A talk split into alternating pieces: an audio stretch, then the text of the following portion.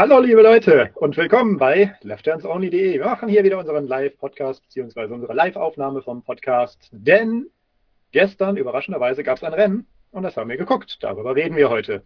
Es war auch kein gewöhnliches Rennen, es war das Finalrennen der Saison, die damit leider vorbei ist. Oh. Das ist ein bisschen sad. Ja. Ähm, aber es gibt ein paar Sachen, über die wir reden wollen. Da waren ja ein paar Ereignisse, so äh, Fahrer, die nicht mehr fahren, Fahrer, die schneller als andere Fahrer gefahren sind, Fahrer, die vor anderen gefahren sind, Fahrer, die ihre Technik nicht im Griff hatten, Autos, die ihre Fahrer nicht im Griff hatten und so weiter und so fort. Mit mir ist Rob. Hallo. Bei dem Bild bist du unter Ich bin unter der.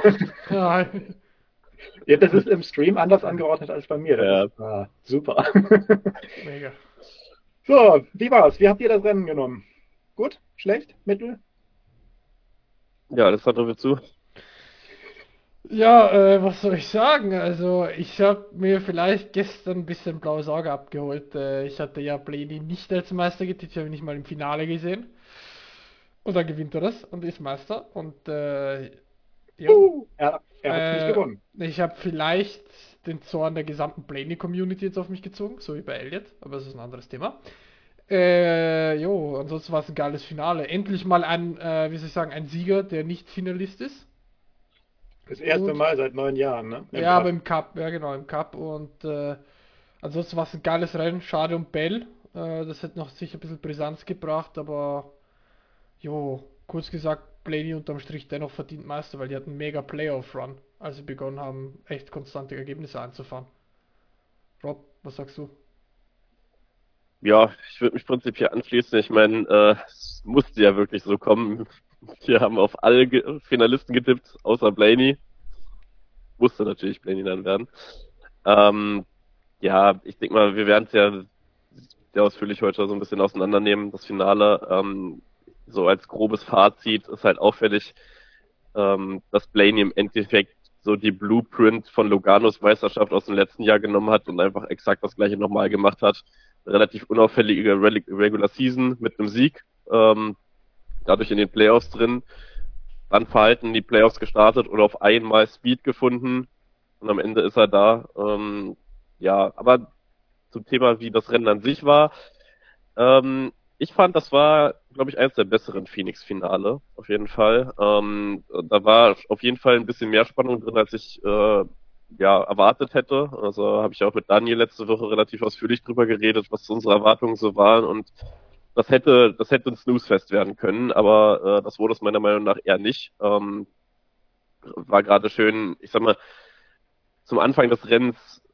waren ja die beiden Hendrick-Chevys da recht weit vorne weg. Äh, die anderen haben ein bisschen gestruggelt und das war eigentlich ganz schön, dass sich das im Laufe des Rennens alles zusammengeschoben hat und äh, die Finalisten da wirklich äh, dann beisammen waren. Also ja, dementsprechend fand ich es eigentlich auf jeden Fall eines der besseren Finals der, der letzten Jahre. War, war definitiv ein schönes äh, Phoenix-Rennen auf jeden Fall. Äh, ich hatte es mir ein bisschen wilder vorgestellt fürs Finalrennen, ehrlich gesagt. Ich fand es zwischenzeitlich sehr ruhig. Ähm, es gab nicht eine einzige Caution wegen Unfällen äh, zwischen Autos oder Berührungen, sage ich mal. Äh, das, das fand ich sehr verwunderlich, weil es gab, also es gab kein Beat and Bang in dem Sinne. Es gab mal einen äh, versuchten äh, Bump and Run von Blaney gegen Chastain, aber der hat nicht funktioniert in dem Moment. Und äh, es gab spannende Zweikämpfe an der Spitze äh, mit eben den eben genannten äh, fand ich so mit ziemlich spannende oder Mittelfeld. Wir hatten Five Wide teilweise, das war schon Wahnsinn. Das äh, sieht man auch nicht alle Tage. Äh, aber sowas, auch in der Boxengasse war es sehr zivilisiert. Ne? Ich glaube, es gab keine wirklichen Strafen, die nennenswert waren jetzt. Ne? Selbst Hamlin hat nicht gespeedet. Also es ist schon. Ich dachte, der macht das noch einmal, um sich den Titel zu sichern. Ja. äh, Pokal nicht kriegt, dann den halt. Ne? Ja, was ich schade fand, war, dass ähm, Bell rausgeflogen ist, weil es war wieder mal halt ein Vorfall von, das Auto entscheidet äh, über das Rennen statt der Fahrer. So ein äh, Bremsrotor, der einem um die Ohren fliegt. Das hat nichts mit Reifendruck und sonst was zu tun. Das ist einfach äh, Material. Ich meine, gut, man kann, na, da kann man eigentlich wenig falsch machen. Die Dinger müssen halt einen Punkt aus. Ja, aber ähm, Robert, gleich zu zwei Thesen will ich gleich aufstellen, äh, zu deinem Argument. Und zwar, die erste ist, auf Social Media habe ich gelesen, dass der Danny Hamlin die, die, wie soll ich sagen, die Neuinterpretation ist von Mark Martin, weißt du, der ewige Zweite. Die These Ja. und äh, das andere ist bei Bell, ja, äh, ich meine, er hatte ja, glaube ich, berichtet, dass ihm die Bremse immer, immer länger wird oder beziehungsweise er kein, nicht das Gefühl hat, was er haben will. Ähm, aber wie er sich dann verhalten hat beim Interview, was für eine Stärke und Persönlichkeit er gezeigt hat nach so einer bitteren Niederlage, Mhm. das zeigt echt, dass Bell einer ist, der auf menschlicher Ebene, wenn es nicht schon auf Talentebene ist, einer der größten ist, ja, die es momentan im Feld gibt, weil sich nach so einem Aus, ja, wofür er nichts kann, was es war nicht so, wo er sagt, okay, ein Payback, weil er zuvor ein bisschen äh, Blödsinn gemacht hat oder Fahrfehler gemacht hat und sich dann so hinzustellen und zu sagen, ja, es ist bitter, aber irgendwo gehört es, also übersetzt oder beziehungsweise überspitzt gesagt, es gehört halt dazu und ähm, so ist wegzustecken, wirklich Chapeau. Also bei meinem oder anderen wäre wahrscheinlich die, die, der Funke geflogen oder, oder whatever. Wirklich sehr, sehr stark, hat mir echt gefallen von Bell. Dafür hätte eigentlich von mir gestern aus schon den Vi- Victory Circle fahren können. Aus, aus allein dem Grund. Weil Im es gehört auch zu, zu, zum Meistermann nach. Gegensatz zu Blaneys Funkverkehr zum Beispiel, wo Oh wir ja. von Nerven verlieren gar nicht reden wollen. Alter Schwede. Der ist abgegangen. Das war, was war das? Das war Larsen vor ihm, der ihn geblockt hat, ne? Nee, der hat ihm unten die, Ja, oh ja, Larsen. Das war Beide, Larsen. beide. Erst war es Larsen und in der letzten Stage war es dann rundenlang Chastain. Ja. ja, nur bei Larsen kam halt dieser, äh, was hat er gesprungen? Fucking piece Ja. of shit, airblocking mother. Also sagen wir so, nicht gerade freundlich. Damit wir es Ja. auf Deutsch übersetzt haben. Er, so, wirkt, er, wirkte zwischendurch, er wirkte zwischendurch so, als ob er sich selbst besiegt mit äh, seiner Anspannung, die er da kurzzeitig aufgebaut hat. Ich weiß nicht, wie die das da hingekriegt haben. Vielleicht haben sie ihm so Meditationsmusik über Funk geschickt oder so, dass er, was ich so Wahlgesänge hatte er mit den Kopfhörern gehabt. Ja, aber Es war auch, es war auch eins, glaube ich, der ersten Male, wo äh, man einfach gemerkt hat, dass sich der, der wirkliche Boss, äh, Roger Penske, da mal äh, einschalten muss äh, und da mal ein Machtwort sprechen muss. Ich, hat, mich hat's eh gewundert, dass sie dem das so lange haben machen lassen. Ähm, ja, ich weiß nicht, ob wir das jetzt schon vorwegnehmen wollen, aber gerade dieses Battle mit Roger Stain war halt so Quatsch. Also so klar, ich verstehe es insofern, dass du sagst, okay, bisher war es immer so, dass der Champion auch das Rennen gewinnen muss, also fährst du auf Teufel komm raus, aber du musst ja auch irgendeine Awareness für die Situation haben, in der du gerade bist. Und dass du dir gerade richtig schadest, äh, mit dem Auto zu kämpfen, was für deine Meisterschaft vollkommen egal ist. Also, ähm, Ah, das ja, fand ich wirklich kurios. das, also, das habe ich auch gestern ein bisschen äh, doof empfunden. Das habe ich nicht verstanden. Ich habe nicht verstanden. Ich glaube, vielleicht war es auch ein bisschen vom Vorjahr, weißt du. Blaney letztes Jahr musste hinter Logano bleiben, ja nicht Logano angreifen, damit Logano entspannt zum Sieg fährt und Meister wird. Ich glaube, das war ein bisschen der Frust, weil Blaney war schon frustriert letztes Jahr, dass er das Rennen nicht gewonnen hat, obwohl er es hätte gewinnen können. Ähm, und er wollte wahrscheinlich einfach dieses Jahr sagen, hey Leute, ich kann's, ich bin dazu in der Lage. Ob es jetzt klug war oder nicht, ich bin bei dir, Rob. Ja. In, in der Situation hat es ihm eigentlich nur geschadet und eigentlich war es mehr Glück, dass sein Auto so gut funktioniert hat im Long Run und dass Karl Larsens Auto nicht mithalten konnte, als dass es mehr Verstand war. Also das hätte, äh, wie soll ich sagen, es gab, glaube ich, eine Situation, da gab es Kontakt zwischen ihm, Chastain und, und Truex, wenn ich das richtig im Kopf habe, wo ich mir dachte, oh oh, das geht jetzt komplett schief und Blaney ist raus. Ähm, also, ich glaube aber, dass es ein, wie soll ich sagen, ein Prozess ist. Ich glaube, dass er dazugelernt haben wird nach dem Rennen und denke ich mal, dass er nächstes Mal smarter sein wird äh, als das. Also ich glaube, das war nur so aus Emotionen und vielleicht Frust vom letzten Jahr dazu, dass er, ja, Also ich glaube auch, dass da mehrere Fakten reingekommen sind. Strategisch war es natürlich strun strunzdoof, weil einmal sind dadurch Larsen und Byron äh, richtig an ihn rangekommen wieder, auf eine Sekunde oder so, von drei oder irgendwas, was er hatten. Und strategisch war es der unnötigste Zweikampf, den er haben kann. Aber eventuell hatte er Angst, dass, wenn er hinter ihm bleibt, die anderen rankommen. Kann ja sein. Zum anderen war er, war das einer ähm, nach diesen Momenten, wo er echt wütend war. Und er wollte vielleicht auch einfach alles in Grund und Boden fahren und zeigen, dass er so richtig gewinnt, alles gewinnen. Ne, so Schnauze voll, ich hole mir das jetzt fertig aus. Fürs Rennen fand ich es aber spannend. Also es hat das Rennen definitiv spannender gemacht, als wenn er jetzt einfach nur dahinterher gesneakt wäre. Und was du eben meintest mit, ähm, äh, was du ganz zu, zu, zu Eingangs meintest, äh, dass sie ja die ruhige Saison hatten und dann erst im Chase richtig äh, gestartet sind. Der Typ hatte, hatte äh, zum 17. Mal den schnellsten Hot Rod auf der Strecke gestern. Ganz definitiv. Und eventuell wollte er auch zeigen, dass er halt dann dominiert damit. Weil sonst könnte man ja sagen, oh, er hat, er hat den Titel, aber die Saison war eigentlich eher so mittelmäßig. Ne, dass er da halt richtig einen draufsetzt quasi. Auch für sich. Kann ja sein. Strategisch doof. Ja. Wenn geschehen, cool. Vom Kopf her nachvollziehbar. Allgemein fand ich, hat man schon letzte Woche in Martinsville hat sich das so ein bisschen abgezeichnet und das fand ich sehr auffällig, dass äh, sowohl bei Blaney als auch vor allem auch bei William Byron so ein bisschen die Nerven durchgebrannt äh, sind. Ich fand, äh, mir hat das da schon nicht so gefallen, äh, wie hektisch das da wurde. Also da hat ja auch sein Crew Chief irgendwann ein Machtwort gesprochen und hat ihm gesagt so, ey, pass auf, wir haben jetzt noch ein paar Positionen, äh, es reicht immer noch, um weiterzukommen ins Finale. Und ich finde, das hat man, oder das hat sich so ein bisschen ins Finale reingezogen, dass ich sagen würde, ich habe somit zum ersten Mal gemerkt, dass wir da zwei Fahrer hatten, denen man es halt wirklich angemerkt hat, dass sie zum ersten Mal im Finale stehen, äh, denen man es angemerkt hat, dass sie nicht so diese super, diesen super routinierten Auftritt haben, den Larsen hat, den ich glaube tatsächlich sogar auch Bell hat. Äh, selbst der ist nicht so hektisch und panisch geworden, selbst als er mit der Bremse da eingeschlagen ist, äh, war der selbst dann immer noch ähm, ja, relativ ruhig fokussiert und hat es dann halt irgendwo so hingenommen. Ähm, ja, das Interview war wirklich, war wirklich äh, spitze, aber ja, wie gesagt. Äh, Bell und Larsen haben allerdings auch sehr viel mehr Siegeserfahrung auch in anderen Serien, ne? Ja. Also es ist, äh, soweit wie ich weiß, fährt Blaney nicht so viel anderes äh, wie die beiden. Gerade Larsen, der quasi einen Titel nach dem anderen in den World of Outlaws holt. Der war ja vor dem Rennen so chillig, das war ja so wie, du hättest ja fragen können, der war emotional so aufgewühlt, wie wenn jemand mit dem Bus zum Markt fährt. Ne, also das war Wahnsinn. Und, äh, ja, aber das Ding ist bei Larsen, meiner Meinung nach, ähm, der hat ja, der hat ja den großen Vorteil gehabt, er kannte die Situation ja schon. Er ist ja 2021 mhm. schon Champion geworden. Das heißt, er weiß, was dieses Rennen ausmacht oder beziehungsweise was benötigt wird im, im Run. Ähm, ja, Martinsville war wirklich, äh, es hat sich wirklich bei Byron zum Beispiel dann durchgezogen äh, ins Finale, wie du gesagt hast, Rob. Da hat ja Rudy Fugel ja immer wieder versucht, den, ne? Und dann, aber im Finale hat er ihn aber umgekehrt teilweise. Er hat dann, dann begonnen zu pushen, wo er gesagt hat, hey, ja, Blaney jetzt, äh, gerade dieser Zweikampf mit äh, Justina Manny, wo er gesagt hat, hey, Blaney, der schwimmt jetzt ein bisschen, hol ihn dir, Junge. Äh, es hat dann halt nicht ganz funktioniert.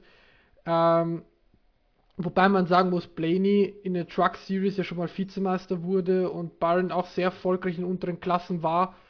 Ähm, also die, die kennen, wie soll ich sagen, Stresssituationen. Also die wissen, wie es ist, im Topfeld der, der jeweiligen Kategorie zu sein. Aber die kriegen noch nicht mal ein Zehntel der Aufmerksamkeit wie die Cup. Äh, ja, das Cup ist schon, schon richtig. Aber es geht einfach darum, dass sie mental wissen, wie es ist, einen Meisterschaftskampf zu führen oder beziehungsweise um mhm. eine Meisterschaft zu fahren. Ähm, aber ja, wie, wie gesagt, also das ist halt einfach eine Sache, vielleicht müssen sie einfach lernen. Also das ist eine Sache, die muss sich entwickeln irgendwo. Ähm, die kommt ja nicht von heute auf morgen die müssen noch zwei, dreimal Meister werden, dann können die das auch, ist gar kein Problem. Nee, aber das, ob, das ob, sich, ob sich Blaney jetzt wieder rasiert? Oh, ja, stimmt. Diesen, diesen Weihnachtsmann-Bart meinst du? Apropos Blaney. Ja. Also ja, Rob sagt. Äh, also ich, ich würde dir da prinzipiell zustimmen. Gegenargument wäre aber, dass ich finde, gerade an diesem Wochenende, wir werden später ja auch noch kurz drüber reden, hat man die Unterschiede in den verschiedenen Series-Finalen so deutlich gesehen wie lange nicht mehr. Ja. Also, ähm, ich sag mal so, Xfinity, ja, okay, aber die Truck Series hat zumindest heutzutage nichts mehr mit dem zu tun, was in der, in der Cup Series abgeht. Äh, und das wäre auch ein Fiasko, wie gesagt, wir reden später kurz drüber, aber äh, ja, also sicherlich sammelt man da zu einem Stück weit Erfahrung, aber ähm, ja, ich glaube trotzdem, dass man gerade, ich finde gerade Blaney und Byron hat man es eben dann doch angemerkt, selbst mit den sieben Siegen äh, oder was, was Byron da jetzt am Ende hatte, das war trotzdem nochmal was ganz anderes, diese, ja, ich würde jetzt schon Nacht sagen, in Phoenix war ja nicht Nacht, äh, aber ähm, der, der Druck, das ist nochmal was komplett, komplett anderes. So als würdest du um die Bundesliga-Meisterschaft spielen, ne? Und nicht zweite oder dritte Liga. Aber, aber ja, ähm, was mich ein bisschen gewundert hat in dem Rennen war, dass Byron so brutal stark war in der ersten Stage und danach irgendwie genauso brutal nach hinten marschiert ist. Also das, ähm, klar, er war trotzdem Top 5 Contender über eine weitere Distanz des Rennens hinweg. Aber es war dann halt irgendwie so, ab Stage 2 hat es irgendwie abgebaut. Ähm, das habe ich nicht ganz verstanden. Vor allem das Argument mit Long Run hätte auch nicht gegriffen, weil die ganze erste Stage ging ja grün, äh, unter grün äh, zu Ende oder äh, lief da durch. 60 Runden, erste Stage. Hast einen schönen Long Run gehabt. Ähm, das habe ich nicht ganz verstanden. Vielleicht einfach ein schlechtes Adjustment gehabt von Stage 1 auf Stage 2. Weiß das hätten sie ja wieder gekriegt dann, ne? Das hätten sie rückgängig gemacht. Ich denke mal eher, die Strecke hat sich zu stark verändert das, ja. gegen das, was sie gemacht haben. Weil die Strecke war ja, war ja, ich glaube, zu einem Viertel in komplett Schatten und der Rest hatte noch Sonne. Und das ist ja mit der, mit der Zeit ist es gewandert.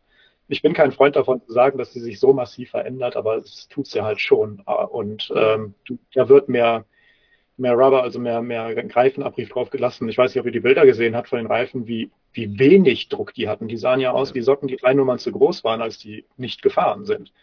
Also äh, da wird sich vieles verändert haben. Aber es hat mich auch echt gewundert, weil der war so massiv dominant in der ersten Stage.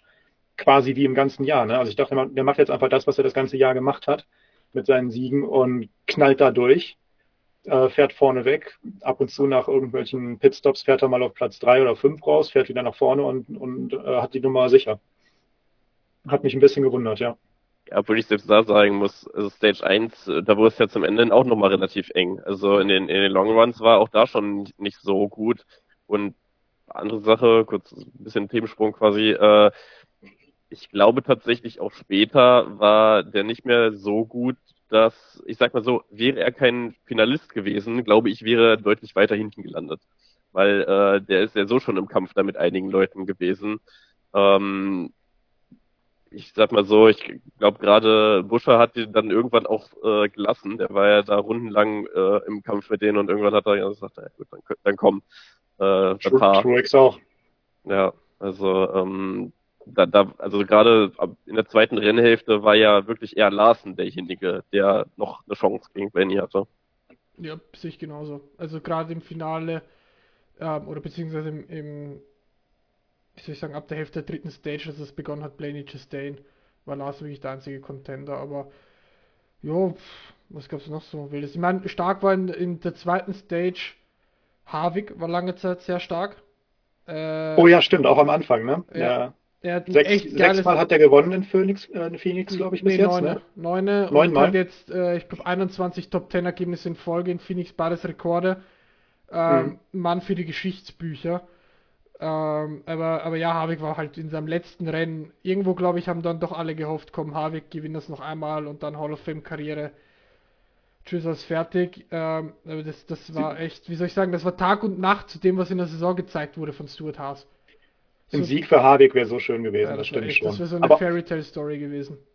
Richtig, aber auf der anderen Seite muss ich sagen, hat der Kobold ja gewonnen letztendlich dann, ne? Der, der quasi immer querschlägt die Saison und das hatte da auch, äh, das fand ich war eine tolle, gefällt, gefällt mir mindestens genauso gut. Ja, vor allem ist es ja auch der Fahrer, der sein Sponsorship übernimmt. Ja. Weil Bush geht, äh, geht ja zu, zu Roger Stain.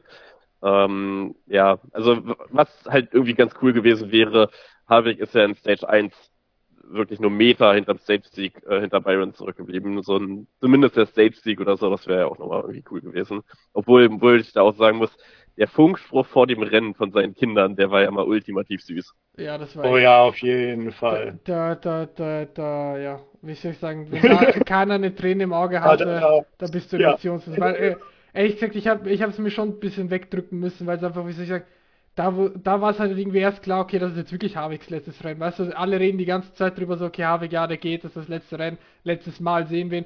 Du glaubst und du willst es halt nicht glauben und dann, wenn du hörst so, ja, Papa, danke für alles und schöne Karriere und alle, und du denkst, okay, crap, der ist jetzt wirklich weg. Das, das war's jetzt wirklich. Der letzte der Vollzeitpiloten, die dabei waren, als es noch nicht dieses Chase-Playoff-Format gab. Ja, aber da bin ich mal gespannt, ne? weil die meisten Senioren fahren ja in der Cars-Serie weiter oder fahren dann bei. Fahren irgendwo dann, wird der noch mal fahren. Ich meine, Newman ist dieses Jahr sehr viele Rennen mitgefahren. Das hat noch niemand gesehen. Ne? Der hat ja auch gesagt, ich höre auf und ich gehe und ist er weg. Ist ständig mitgefahren. Trotzdem. Also, wie gesagt, so, also so ganz weg sind die nie. Ja, das, das ist schon richtig, vor allem, weil äh, ich glaube, Sohne, Sohnemann Kielen ist ja jetzt auch, glaube ich, im Nachwuchsmotorsport drin. So wie, Braxton, so wie Braxton Bush, also der Sohn von Karl Busch, genauso im Nachwuchs. Ähm, also den werden wir fix wiedersehen. Der ist ja nächstes Jahr sowieso im Fox Booth dabei. Ähm, als Experte. Mit Geht Boy. dafür eigentlich jemand? Nee, ich glaube, das wird wieder ein Trio. Also das wird von einem du äh, Duo zu einem Trio. Also Mike Joy, Clint Boyer war in, äh, und Harvick halt dann als dritten Festen. So wie praktisch wird das, äh, so wie damals halt mit Jeff Gordon es war, als der auch fest als Experte war, wird halt jetzt Harvick fest Experte. So habe ich das zumindest ja. verstanden, wie die Konstellation ja, die hatten ja, die hatten ja zuletzt die, den wechselnden Experten genau. als, als dritten sozusagen, nachdem, nachdem Gordon sich ja relativ kurzfristig quasi verabschiedet hat durch die Hendrick äh, ja, Vice President Rolle oder was auch immer er genau jetzt ist. Ja. Ähm, aber äh, wo du gerade Braxton Bush erwähnst, will ich auch noch kurz einwerfen, dass der, der Command vor dem Rennen wirklich cool war. Ich finde, ja. die, die, diese 75 Jahre NESCA sind nie so cool gewesen wie in der Pre-Race-Show vor diesem Rennen. Also äh, diese komische Greatest äh, Driver-Liste, äh, die sie da früher ja, in der ja. Saison mal hatte, die war irgendwie, also ich habe die ein bisschen, äh, sag mal, neudeutsch äh, als sehr cringe empfunden. Äh, ja, und ich fand diese, diese ganze Diskussion da, wer da jetzt draufsteht und wir veröffentlichen da an dem Tag ein und dann wieder ein und das war mir persönlich ehrlicherweise alles ein bisschen äh, aber ähm, aber das war eine coole Nummer, auch gerade Kurt Busch wiederzusehen, äh, ist immer schön und da waren ja wirklich sehr viele Bekannte dabei, plus halt ein paar der, der Nachwuchsriege, ganz, ganz, ganz junge Piloten bzw. Pilotinnen. Ähm, ja, also das, das war wirklich cool. Nesca schreibt sich doch immer wieder groß auf die Fahne, dass sie ein Familiending äh, ja. ist. Ne? Und das äh, machen sie damit dann halt. Ist, ist ja vollkommen legitim. Also finde ich eigentlich auch eine schöne Nummer. Aber man muss eins sagen, Kurt Busch weiß, wie man Commands schmeißt. Der weiß, ja. wie, man, wie man hypt und Commands macht. Also das, das muss man ihm echt lassen. Viel Spaß mit ihm, wenn er die nächstes Jahr machen kann oder darf, falls es dazu kommt. Wo wir bei Familie sind, wollen wir mal ganz kurz drüber quatschen. Da fällt mir ein Keselowski und äh, dann noch weitergeführt Kyle Busch. Also einmal Keselowski ist äh, Vater geworden, vorgestern. Zum dritten Mal. Zum dritten Mal, ja. Hat einen Sohnemann gekriegt und ist dann mit dem Flieger von Charlotte zurück zur Rennstrecke. Und äh, der Übergang war über die Familie und die beiden Fahrer fielen mir noch ein, die sind von hinten gestartet, haben nichts gezeigt erstmal, erstmal, sind aber ziemlich gut nach vorne gefahren nochmal, bis äh, Kyle das Auto wieder überfahren hat und ja, Keselowski sich irgendwann dann eingefunden hat da vorne.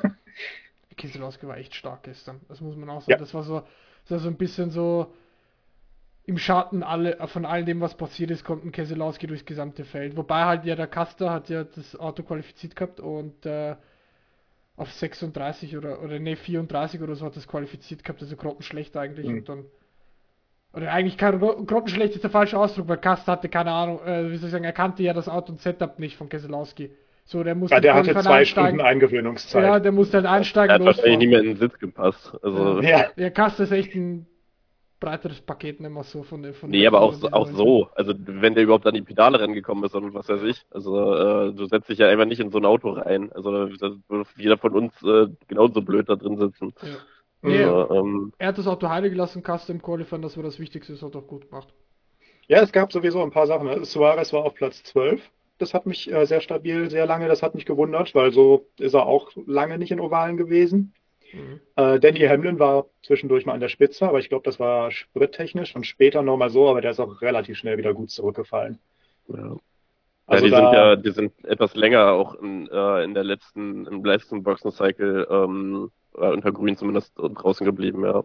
Ja, mit, mit, äh, ich glaube, Dylan war da auch noch bei und sowas, ne? Mhm. Über Büscher ja. wolltest du noch reden, glaube ich, Alessandro? Ja. Und über, über JJ? Ja, JJ kommt später. Aber äh, Chris Buscher ähm, hat mir auch gestern sehr gut gefallen, die Vorstellung. Also gerade zu Stage 2 Ende hat er ja den Sieg angesagt, den Stage-Sieg.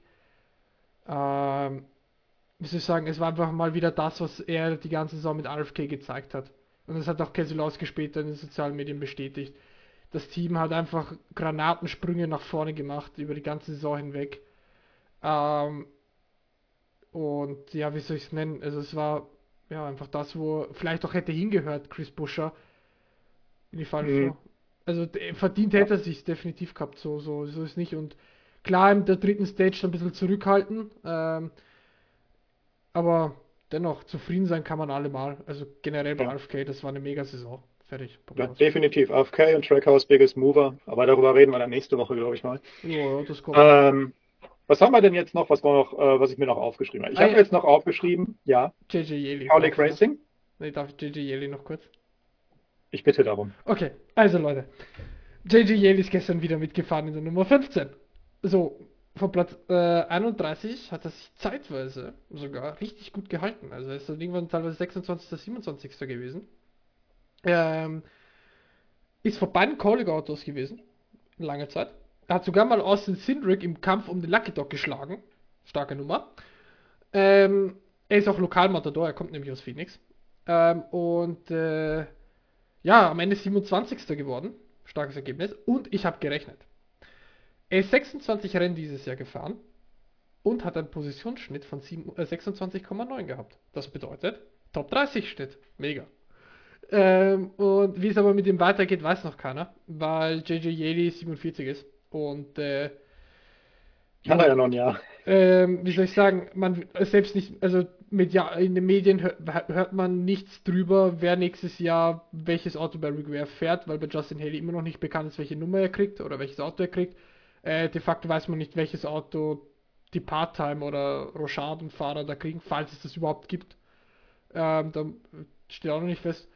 Und äh, jo, ne? Ansonsten, geile Nummer. Ich habe es gefeiert, was JJ gestern abgezogen hat.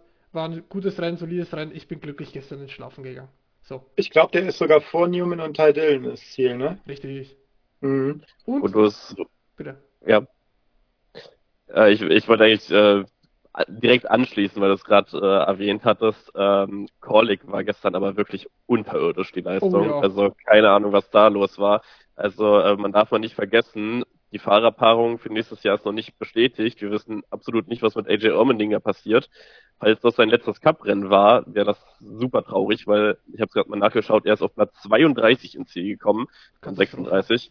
Äh, Dustin Haley auch nicht so viel besser auf Platz 29 beim letzten Rennen für Corlick zumindest. Ähm, plus Ähm, 30 dafür, dass der ein Rennen gewonnen hat, ne? ja, also da, das war das war wirklich mal absolut gar nichts. Also echt echt traurig. Und ein Name, was mir auch so ein bisschen ehrlicherweise jetzt im Nachhinein äh, rückblickend so ein bisschen fast durchgerutscht ist. Die Woche vorher habe ich viel drüber geschrieben und so, aber äh, gestern nicht so wirklich ist, äh, wir haben fast alle so ein bisschen vergessen oder verdrängt, dass Eric Almirola auch aufhört. So, ähm, Ja, aber zumindest jetzt, im Cup. Im Cup, ja. Also ich meine, es wird ja viel gemunkelt, dass wir ihn wahrscheinlich Part-Time in der Xfinity irgendwo wiedersehen oder irgendwas in der Richtung.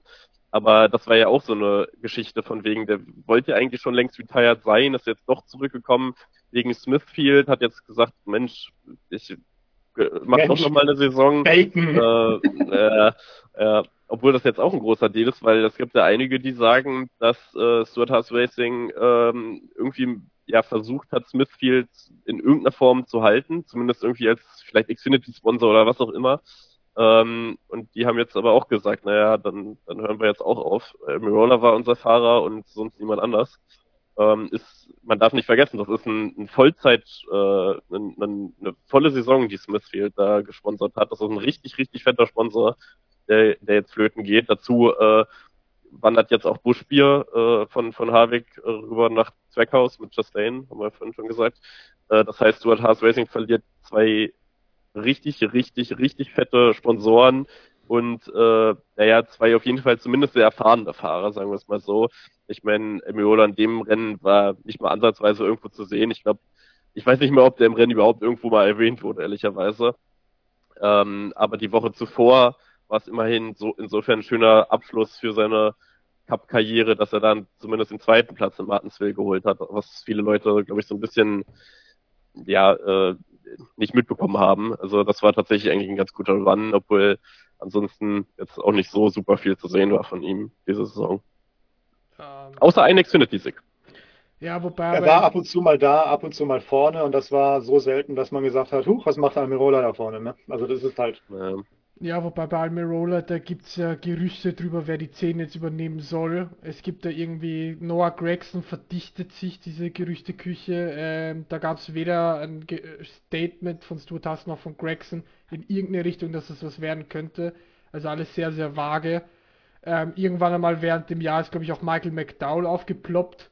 Ähm, das hat sich aber irgendwie nicht lange gehalten, was ich so mitbekommen habe. Ähm, es wird spannend sein, wer die 10 übernimmt, äh, das definitiv. Und äh, ja, so ein bisschen untergegangen mit seinem Karriereende ist er halt auch irgendwo während der Saison Kurt Busch. Klar, das war groß, aber irgendwo ja, äh, nur für den Moment, weil er halt seit letztem Jahr Pocono kein Cup-Auto mehr bewegt hatte. Ähm, mhm. So, das war, wie soll ich sagen. Aber okay. es gab mehrere Monate, wo man gedacht hat, er kommt vielleicht nochmal ja. wieder. Deswegen war das halt so ein, immer so ein Schwebezustand, der aber zu einem eher akzeptierten, er ist nicht da Zustand wurde und dann hat man gesagt, ja, er kommt nicht wieder. So, genau, ah, das, das, okay. das, das war, es sah ja lange so aus, als hätte, könnte er nochmal und die Ärzte haben ja auch gesagt, es sieht alles gut aus und dann, äh, oder beziehungsweise auf dem Weg der Besserung und dann dies und das probiert und, äh, und dann ging es dann doch nicht am Ende. Gut, Kurt Busch ist ja auch schon über 40, also. Na. Er ist aber auch Cars gefahren zwischendurch, ne, in der Cars Tour. Ja, ja. Äh, ich glaube auch sogar ist er nicht auch die SRX mitgefahren. Kann, weiß ich nicht genau, aber die Rennen sind sicher. die Rennen sind nicht so lang, ne? Ich glaube, nee, das wird wahrscheinlich damit zusammenhängen. Ich glaube, ich, glaub, ich bin mir nicht sicher, weil äh, ob er nicht dann, weil er sind so viele Stars mitgefahren, der, der, der hätte da auch dabei sein können. Spielt ja auch keine Rolle, aber das ja. ist ja schon ein Zeichen, dass es gar nicht so dramatisch äh, war. Ja, aber sein, auf jeden sein, Fall.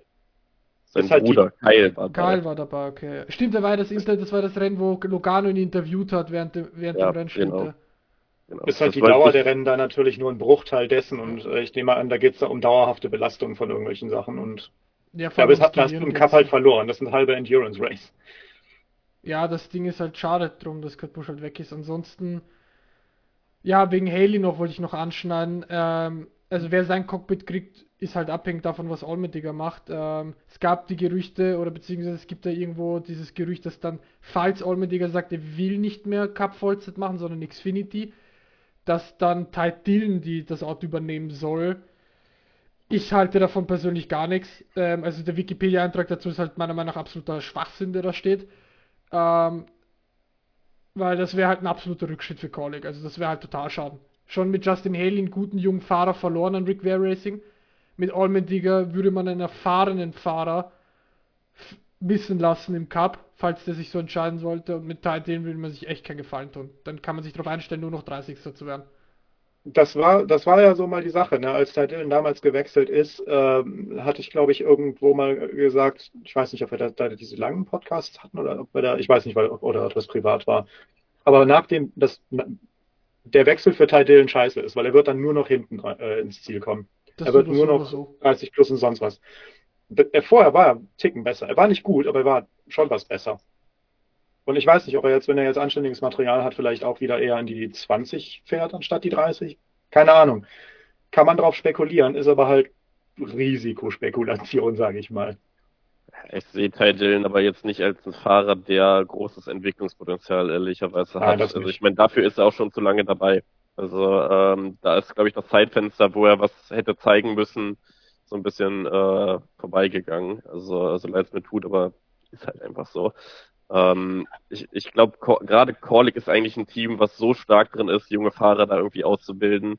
Äh, gerade auch die Ressourcen hat mit einem Olmendinger, denen einen richtig erfahrenen äh, Siegespiloten äh, an die Hand zu geben. Oder ich meine, selbst wenn Olmendinger sagt, er fährt nicht mehr selber, dann setzt du den da irgendwie an, an die Box und gibst ihm Headset oder irgendwas. Ja, selbst da kann der, denke ich mal, noch relativ viel machen. Ähm, äh, ja, aber es, ja, so ja. Gut, ähm, wollen wir mal ganz kurz die Kurve machen und zwar reden wir jetzt schon wieder ein bisschen über äh, Teamwechsel und Fahrer und so weiter. Äh, würde ich ganz, ja eben, ne, würde ich ganz gerne nächste Woche eher dann drin haben. Fände ich irgendwie passender und weiß nicht, ob wir noch was zum Rennen sagen wollen. Ich habe noch aufgeschnappt, weil ich ganz genau hingeguckt habe, nicht weil es überall in den sozialen Medien grasiert. Ähm, es gibt wieder massiv, wie bei jedem Jahr, Kritik am Chase-Format. Weil es halt darum geht, ne, jemand, der die ganze Saison gut gefahren ist, wie ein Byron, hätte den Titel verdient und jemand wie ein Blaney, der nur am Ende die wichtigen Rennen gewonnen hat oder die richtigen Punkte geholt hat, aber sonst sich eher im Mittelfeld versteckt hat. Ich habe gerade Anführungszeichen gemacht für die, die nur hören, äh, hat es nicht verdient. Was sagt Ja, ihr dazu? Ich also finde es ein sag mal- kontroverses Thema und ich glaube, da kann man äh, mal kurz drauf eingehen, denke ich. Also ich sag mal so, die Stimmen sind in den letzten Wochen sehr laut geworden, das habe ich auch mitbekommen, nach einem zumindest einer finalen Playoff-Runde, die aus drei Rennen besteht, wie die Runden davor auch sind.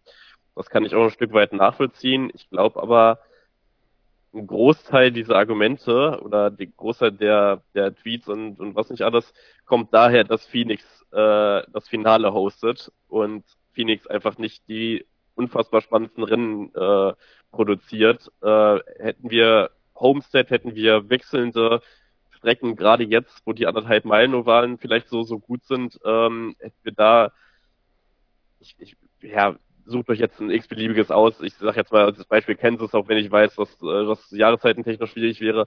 Aber so, so ein anderthalb Meilen Oval, was richtig gute Rennen äh, produziert und man wechselt sich da ein bisschen ab, glaube ich, ähm, hättest du nur noch ein Zehntel der Leute, die sich da riesig drüber aufregen. Äh, ich verstehe es trotzdem. Ähm, ich meine, ja, es ist das mit den Playoffs ist, ist ja immer so eine Sache. Ne? Also äh, das ist ja wie in jedem Sport, ist das jetzt fair? Nö. Also jetzt ganz objektiv betrachtet ist es das nicht, nee. Aber äh, das ist es ja jedes Jahr, dass es halt die Spannung bis zur letzten Minute einfach garantiert. Und du hast nicht sowas wie bei Formel 1, wo du die letzten drei Rennen, wenn dich nur die, die Meisterschaft interessierst, gar nicht mehr gucken musst, weil es steht eh schon alles fest. Und ähm, das macht ja irgendwo auch den, den Reiz aus. Ich meine, das hast du in anderen Sportarten. Eishockey zum Beispiel hast du es ja auch so, du hast eine Regular Season, gehst dann in die Playoffs, hast dann da irgendeinen Vorteil von, aber im Endeffekt starten alle wieder bei Null und wenn du deine Spiele verlierst, dann fliegst du halt raus und der Favorit fliegt vielleicht in der ersten Playoff-Runde raus, weil er halt äh, irgendwie fünf Spiele am, am Stück verliert gegen das Team. Ist dann halt so. Ähm, gut, ich kann es natürlich verstehen, jetzt mit einem Bell, der im Endeffekt das Ding nicht gewinnt aus dem einfachen Grund, dass er ein technisches Versagen hat. Natürlich ist das Mist. Äh, ich sag mal, Hamlin-Fans werden argumentieren, die Playoffs sind total unfair.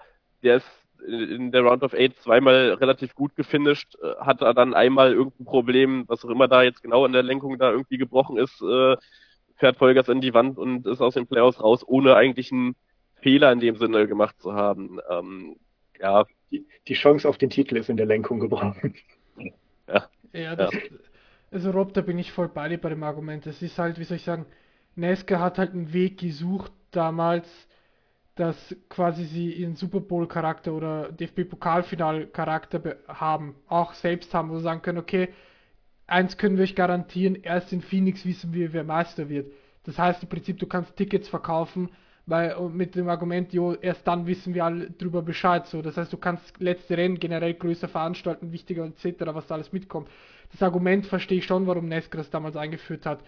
Ähm, es ist auch ein Stück weit wichtig, aufgrund der TV-Zahlen und Stream-Zahlen, was es nicht alles gibt, weil du, wie soll ich sagen, Football-Season ist voll am Laufen, ja, das ist, ähm, die NFL ist so ziemlich sportlich mit das größte, wenn nicht sogar das größte in den USA, einschaltquotentechnisch.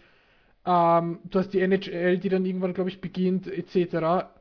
Ähm, also, wie soll ich sagen, du musst irgendwas tun, um dabei zu bleiben. Andererseits, ich verstehe auch, wenn Leute sagen, sie wollen das alte Punktesystem zurück. Einfach aus dem Argument, also halt die ganzen Oldie oder beziehungsweise Hardcore-Oldie-Fans, die sagen, sie wollen das alte Punktesystem zurück. Einfach wegen dem Argument, es ist fairer. Es ist halt so, wie soll ich sagen, es sind halt immer noch 36 Rennen im Jahr, die gefahren werden, weißt Es ist ja ähm, ja nicht so, so wie bei einem Playoff im, in der NFL oder NHL, wo dann halt nur die Playoff-Qualifizierten nur noch teilnehmen können in der Saison quasi oder in der Postseason, sondern da fahren ja trotzdem alle mit. So, das ist halt dennoch ein Unterschied. Deswegen verstehe ich das Argument, wenn Leute sagen, ja, es sind 36 Rennen, wo in allen 36 Rennen alle mitfahren. Das heißt, im Prinzip ist es wie eine Bundesligameisterschaft. So, wo jeder gegen jeden das ganze Jahr spielt. So, deswegen ist es so zweigleisiges Schwert. Schwert, was will man Action? Oder die Gefahr, dass du halt drei Rennen vor Schluss weißt, wer Meister ist. So, das ist halt, da Ja. muss man abwiegen und ich, wie gesagt, ich bin ein bisschen schon mittlerweile auf Nescas Seite, auch wenn mir Haveks verpasster Titel 2020 ein bisschen immer noch wehtut, weil es echt eine geile Saison war. Aber, aber ja, das ist halt nun mal jetzt so, das ist, Die Ja, neue Ära mal, ich mein- Nesca. Ich meine, ich guck mal, äh, es ist jetzt natürlich ärgerlich, dass wir alle einer Meinung sind und uns nicht streiten, aber nein, Quatsch. Aber ich bin da, ich bin da auch voll auf eurer Seite. Es ist nicht fair, das ist richtig. Aber es gibt Leute, die verteidigen Online-Milliardäre. Ja, genauso kannst du jetzt verteidigen, dass da die Fahrer nicht fair behandelt werden. Bei einem Sport, bei dem es aber darum geht, dass wir unterhalten werden. Und ich glaube, da sitzt der Fokus, dass wir unterhalten werden mit dem Chase-Format. Klar, dass auch finanzielle Entscheidungen seitens Nesca halt Tickets verkaufen und Leute gucken zu, ne? Aber ich finde, das ist für den Zuschauer eine wesentlich, äh, wesentlich bessere Lösung als, wie gesagt, drei Rennen nicht mehr gucken, weil du weißt eh schon, wer es ist. Du guckst weniger, du hast weniger vom Sport, du wirst weniger unterhalten, es ist langweiliger. So kann man sich darüber aufregen, dass es unfair ist. Ja, buhu. Ja, Da geht es jetzt ganze, aber nicht um Tod und Leben oder so. Da geht es darum, ob jemand schneller als ein anderer fährt letztendlich. Dieser ganze Hype vor dem Rennen, ich meine, ganz ehrlich, ich habe mich das die ganze Woche schon auf den, auf den Sonntag vor allem gefreut. Du guckst dir anderthalb Stunden Vorbericht an, weil du, ich meine, im Endeffekt weißt du alles, wenn du, wenn du jede Woche vor, vom äh, Fernseher sitzt, aber trotzdem, diese Atmosphäre, dann geht's los, du weißt, es ist was Besonderes heute passiert, was du wirst, was mal dramatisch Du willst, ausdrücken dich, ab, du du willst dich abholen lassen. du wirst Geschichte erleben und was nicht alles. So, ja klar ist das besser, wenn es wie vor äh, zwei Jahren in der Formel 1 auf natürlichem Wege passiert, aber du weißt es einfach garantiert und, ähm, das ist das ist schon cool. Äh, andere Sache, die ich noch einwerfen möchte, ähm, nicht ganz zum Finale, aber zu den Playoffs an sich. Es wird ja auch immer wieder gesagt, dass äh, so die Regular Season ist so wertlos, solange du dich qualifizierst und so. Martin Truex Jr. Ja. und die 19 haben in diesem Jahr wirklich das perfekte Gegenargument dazu geliefert, weil wie lange sich die 19 in den Playoffs gehalten hat, trotz, man kann es nicht anders sagen, desaströser Leistung in zumindest neun von zehn Playoff-Rennen, das war ja nicht, also kaum ist er aus den Playoffs raus, ist er wieder vorne, aber was war denn das? Also, ähm, ja, Was waren sieben oder acht Rennen, die er nicht performt hatte, gleich zu Beginn weg. Und dann er sich nur durch dieses Punktepolster, was er gesammelt hat als Regular Season Champ, da durchgecarried hat. Das war, ich glaube, ich gab es davor in den Playoffs aber auch noch nie. Ich glaube, das war auch erstmalig, dass so ein, ein Regular Champion so, wie soll ich sagen, das Ding in Sand gesetzt hat. Das war ja eigentlich schon vorbildlich, muss man fast schon ironischerweise nennen. War aber auch ein scheiß Jahr für ihn, ne? Oh ja, da war alles Mögliche dabei, ja. Und vor allem, ähm, wie soll ich sagen, ja, auf persönlicher Ebene, ohne näher drauf einzugehen, aber auf persönlicher Ja, Ebene das meine auch ich ganz, ja. ganz schwer gewesen sein. Das meine ich ja, ne? Also da sich überhaupt in der Steuer zu setzen, weiß ich nicht, wenn ich aus verträglichen, vertraglichen Gründen hätte fahren müssen, wäre ich wahrscheinlich losgefahren, hätte nicht gelenkt, das Auto in die Mauer gesetzt und wäre wieder nach Hause gegangen. Ja, also da muss man schon sagen, äh, Kudos. Also, aber klar, dass die Leistung darunter Ja. leidet. Finde ich aber auch nicht schlimm, ist doch völlig normal. Ja, also klar, ich ärgere mich auch gerne dann über solche Sachen, so wie, da, mein Fahrer performt nicht. Äh, ne? Aber ist ja egal. Letztendlich, Ja, das Ding ist, ähm, was äh, Rob noch vorher gebracht hat mit dem Phoenix-Argument, dass Phoenix ja so, wie sagen, ein bisschen eine langweiligere Kategorie hat ähm, oder Züge hat. Das Ding ist, da hat Dale Jr. eine nette Aussage drüber gemacht in seinem Podcast, ich glaube vor einer Woche oder zwei, dass er sich im Prinzip wünscht, dass Homestead oder er Homestead als Finale lieber hätte als Phoenix, einfach weil Homestead so ein bisschen, wie soll ich sagen, diesen Flair hat, so dieses gewisse Etwas als Finalrennen. Ich meine, Homestead war ja lange, lange Zeit äh, das Finale, ich glaube von 2002 oder 2004 weg, bis äh, eben sie nach Phoenix gegangen sind äh, im Jahr 2020, war Homestead das letzte Rennen im Kalender. Ähm, also das war schon eine lange Zeit. Aber äh, ja, ich meine, das Ding war halt, damals bei Homestead war das Thema immer Homestead, weißt du, wenn ein Fahrer einfach gut ist auf der Strecke, hat er den Titel im Prinzip in der Tasche, wenn er sich nicht dumm anstellt. So, dann ist, hat irgendwo Nesca reagiert, hat gesagt, okay, dann probieren wir was Neues, dann gehen wir nach Phoenix. Jetzt das gleiche Argument. Oh, jetzt ist Phoenix zu langweilig dafür. Warum Phoenix? Ja, weil halt die USA nun mal auch im November oder beziehungsweise Anfang November schon in gewissen Zonen Probleme mit Schnee bekommen könnte. So, dann hast du nicht viel Auswahl und du kannst nicht in, in Talladega oder Daytona ein Saisonfinale abziehen. Das, das funktioniert nicht.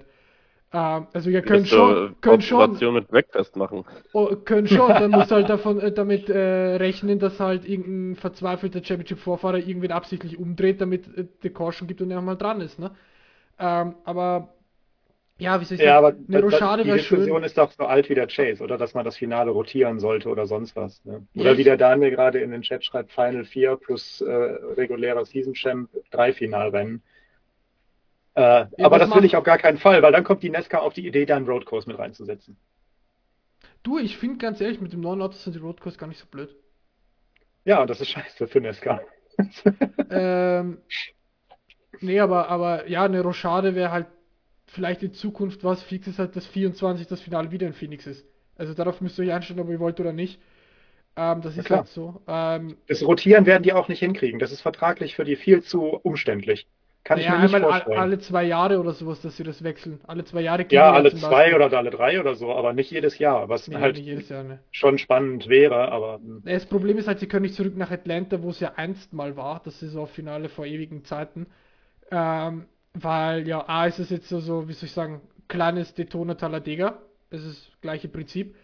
B, ähm, jo, es ist das. Und sie haben es neu asphaltiert, das heißt, die ganze Spannung wäre weg, weil das hat die Atlanta damals ausgemacht, dieser ewige Käsereibe-Asphalt. So, aber zurück Die zu Fans, irgendwas die Fans dürfen vor dem Start ungefähr zehn Minuten lang mit Spitzhacken auf der Strecke machen, was sie wollen und dann startet. Ah ja, apropos Strecke, Fontana wird schon abgerissen, ne? Habt ihr das mitbekommen? Ja. Die, die Abbauarbeiten haben schon begonnen, da gibt es ein paar Bilder von im Internet. Jedenfalls zurück zu Phoenix. Ja, was heißt schon? Die, die ursprünglich wollten die, glaube ich, sogar mal irgendwann nächste Saison fertig sein schon. Aber, äh, Ja, ich weiß, da gab es ja Pläne, dass sie das irgendwie 24 hinkriegen, dann haben sie es delayed und jetzt ist es 25 was. Deswegen ist Iowa im Kalender. Unter anderem deswegen.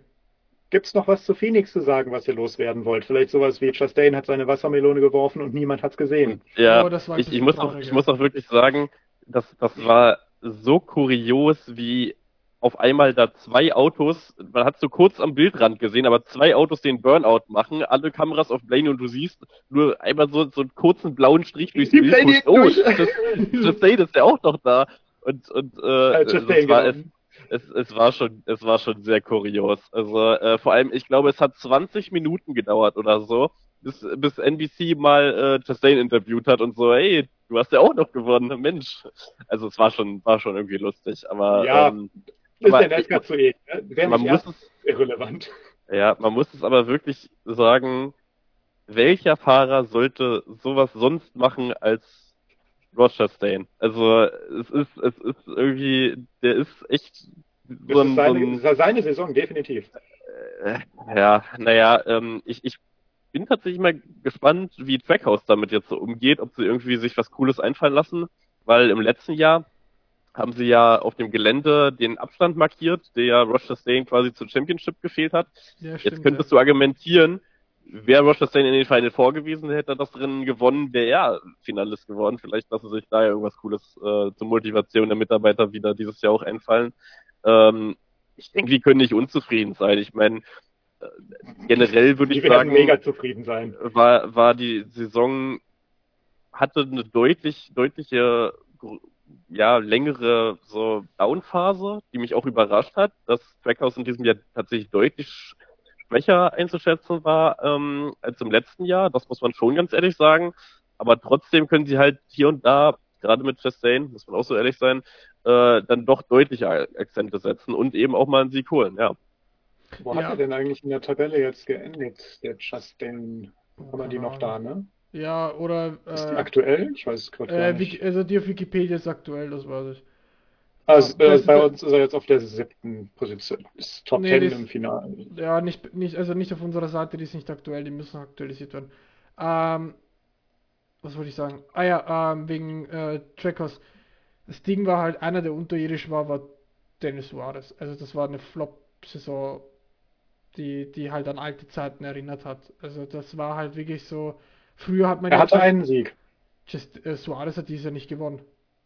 Dieses Jahr hatte der. Nein. Oder war das letztes? Sonoma, War letztes? Letztes Jahr war es dann Sonoma war Ah, okay. letztes Jahr, ja. Truex war dieses Jahr, glaube ich, Sonoma. Ähm, Silimi. Jedenfalls, da, das war eine Saison von Suarez, also dass er die Playoffs verpasst hat, war halt, es darf nicht passieren in dem Trackhouse-Auto, meiner Meinung nach. Ähm, und ja, was soll man sonst darf sagen? nicht Es war halt, davon halte ich nichts. es, Ne? es war, es war halt die, das, was man den, le- den Jahren davor gesehen hat. gutes Material. Er hat damals bei Stuart Haas gewesen, gutes Material, Player verpasst. Bei Joe Gibbs Racing gewesen, auch nicht performt, so wie er hätte müssen. So gutes Jahr bei Grand Brothers rechnen wir mal raus, weil Grand Brothers war definitiv kein Top-Team oder Playoff-Team. Ähm, ich glaube, das ist auch nicht mal Vollzeit gefahren, wenn ich mich nicht täusche. Ähm, aber es war halt so, ja, Suarez vielleicht wieder in der alten Form, so fährt halt mit und mehr nicht. Fragezeichen. Äh, werden wir 24 dann sehen. Ansonsten habe ich von meiner Seite ja, aus ja. eigentlich nur noch zu sagen, das Truck und Xfinity-Rennen, die ja, waren da auch noch also, dabei. Also die Trucks, das war ja vier, also Rob, danke erstmal, dass du beides mitgetickert hast. Ähm, aber die Trucks, das war ja fürchterlich. Also ich kann mir davor, als ich die, die, die, die Bilder gesehen habe, ich dachte, ich werde nicht mehr. Also vier Overtimes in dem Finale. Bei den das, war ja, das war ja nicht mal unbedingt das Schlimme. Das ja, an diesen vier Rennen, Overtimes. Das war die, die, ja gut, vier Overtimes sind in der Truck Series gar nicht so ausgegangen. Nicht, ja, nicht, nicht im Finale. Äh, das ist halt. Und, und was da so passiert ist, ähm, es war sehr unterhaltsam, äh, auf X unterwegs zu sein, weil sich sehr viele Cup-Fahrer unter anderem gemeldet haben und ihre Meinung dazu kundgegeben haben. Selbst äh, die, die Chefs von Nesca haben sich ja den Medien gestellt und äh, im Endeffekt zugegeben, dass das, was da auf der Strecke passiert ist, äh, naja, nicht ihren Vorstellungen eines äh, Finals äh, oder entsprochen hat. Ähm, ich glaube, es gab ja, ziemlich harte Worte gegen Hosse, ne? Ja, äh, und, und auch gegen Corey Heim. Ähm, ja.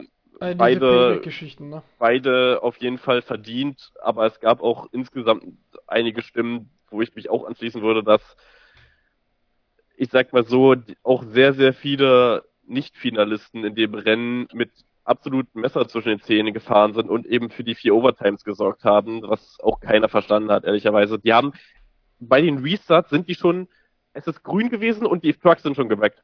Die sind im Dogleg ja. schon getrackt. Also, Laut Ken Rose waren es übrigens a billion Restarts.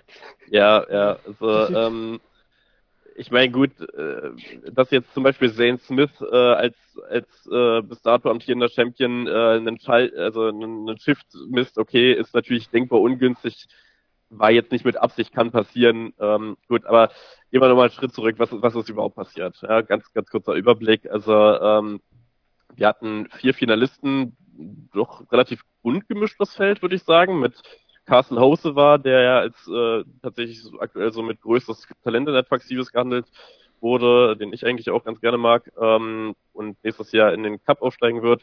Äh, ein sehr junger Fahrer, genauso wie Corey Heim, Toyota Nachwuchstalent, äh, hat in dem äh, Jahr eigentlich alles in Grund und Boden dominiert, hat, glaube ich, ich weiß gar nicht, über 10 Top 10 am Stück oder irgendwie so. Der, der ist unfassbar gute Finishers gehabt dieses Jahr. Und das in der Truck Series, wo ja, wie gesagt, haufenweise Blödsinn auf dem passiert. Ähm, dann hatten wir äh, Grant Enfinger als ja, Veteran im letzten Rennen für, für GMS, war ja auch das letzte Rennen für Kyle Busch Motorsports, ja. bevor es jetzt äh, ans Bayer geht. Und ähm, dann eben Ben Rhodes, der ähm, in der Woche, beziehungsweise in den zwei Wochen davor äh, in, in ähm, Umstead durch einen unglaublich gewagten, aber richtig, richtig guten Strategie-Call überhaupt da reingekommen ist. Das war ein riesen Gamble, der sich gerade so ausgezahlt hat. Ähm, ja, und äh, dann ging es los. Im Endeffekt, ja, waren es äh, Carsten Roseva und Corey Heim, die ja lange Zeit so ein bisschen danach aussahen, als wenn die es unter sich ausmachen, ähm, waren wie so oft in der Saison die schnellsten Trucks. Hose war, war vorne, ähm, hat sich dann aber im Longrun von, von Heim äh, überholen lassen und hat dann, ja, übertrieben. Gut, er hat sich dafür dann total entschuldigt und so, aber die Faktenlage ist, ähm, Hosewa hatte, hatte Heim schon einmal angebammt. Äh, das hat aber anscheinend nicht gereicht, sodass ein paar Runden später, oder eine Runde später, ein paar Runden später, irgendwie so, ähm, hatte dann in Turn 1 nochmal versucht, als die beiden schon so Halbzeit bei Side waren, nochmal äh, den Weg von, von Heim zu kreuzen und ist ihm dabei halt in, aufs Heck gefahren. Was dazu geführt hat, dass Heim halt gecrashed ist, was ja, ich meine, das will keiner sehen, dass die Finalisten crashen in dem Finale, ne? Also äh, vor allem, weil zu dem Zeitpunkt auch noch echt unnötig war, weil da, das war noch nicht die entscheidende Phase im Rennen, wo es jetzt groß um was ging oder irgendwas. Äh, Heim war zu dem Zeitpunkt auch das, der deutlich schnellere Truck, da kann man gar nicht sagen.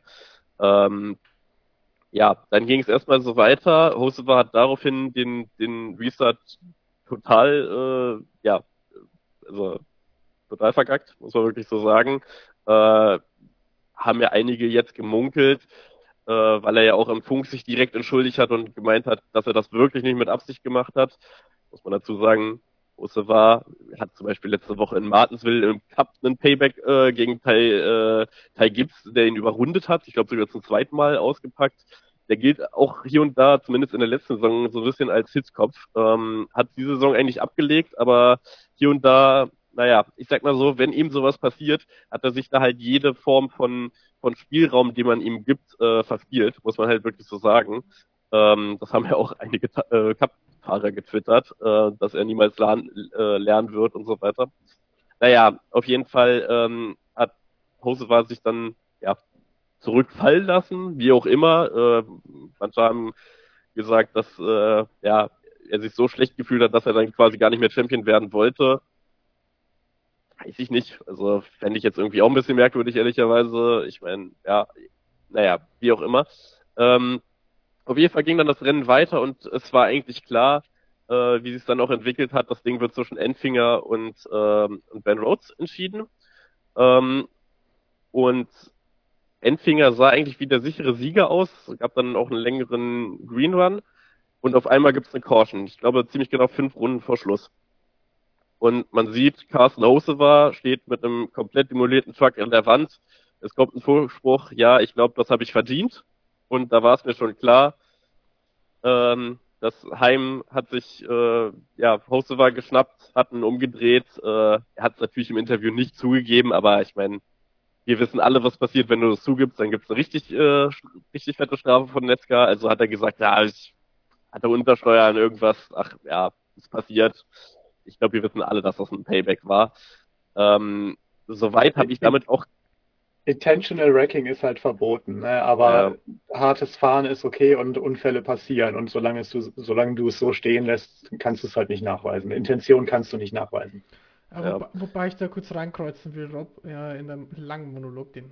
Nee, nee aber ähm, ich hart für Alessandro. Hart für mich, weil es eigentlich meine Disziplin ist.